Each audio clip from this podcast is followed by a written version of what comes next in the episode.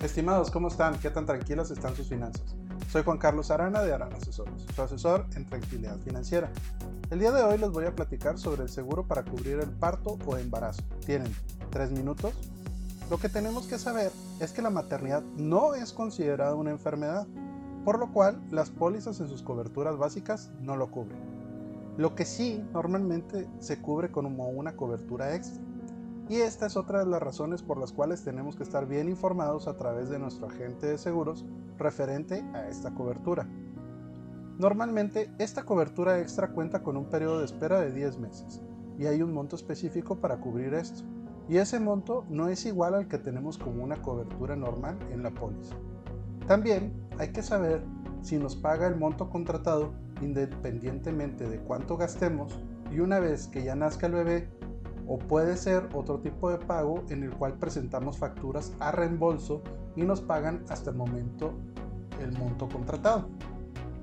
También existe la referente a las complicaciones del embarazo, en las cuales pueden ser cubiertos o no, al igual que tienen un periodo de espera.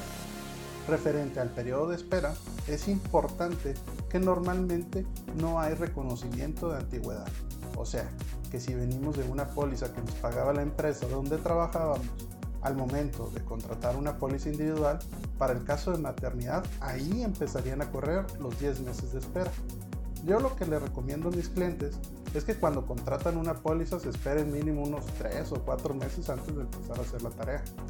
Esto porque no vaya siendo que el bebé nazca al mes 7 y no estaría cubierto ni el parto ni ninguna de sus posibles complicaciones.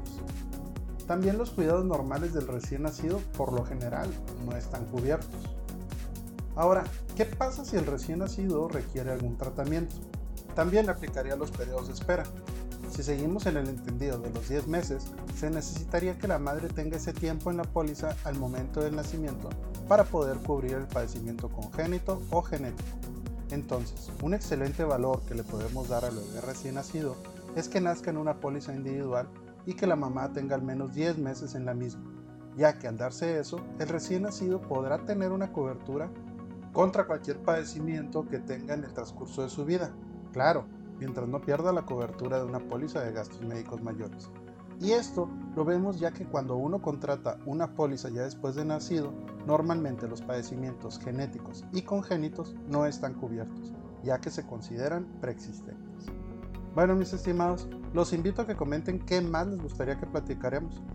Si quieren saber qué opinan mis clientes de mí o de qué otros temas ya vimos, nos pueden encontrar en YouTube, Facebook, Instagram, Twitter y podcast como Arana Asesores. Los invito a entrar a nuestra página web donde les voy a regalar la primera asesoría personalizada. Ustedes dicen sobre qué tema de los que manejamos. Si les gusta este contenido, les agradecería mucho que se suscriban a nuestros canales de YouTube o podcast. Nos ayudaría que le den un me gusta, activen las notificaciones y los compartan. Y como cada semana, les pido una disculpa, porque si antes les pasaba esto y no estaban protegidos, era por desconocimiento. Ahora si les pasa, es por gusto. Les deseo unas finanzas tranquilas. Saludos.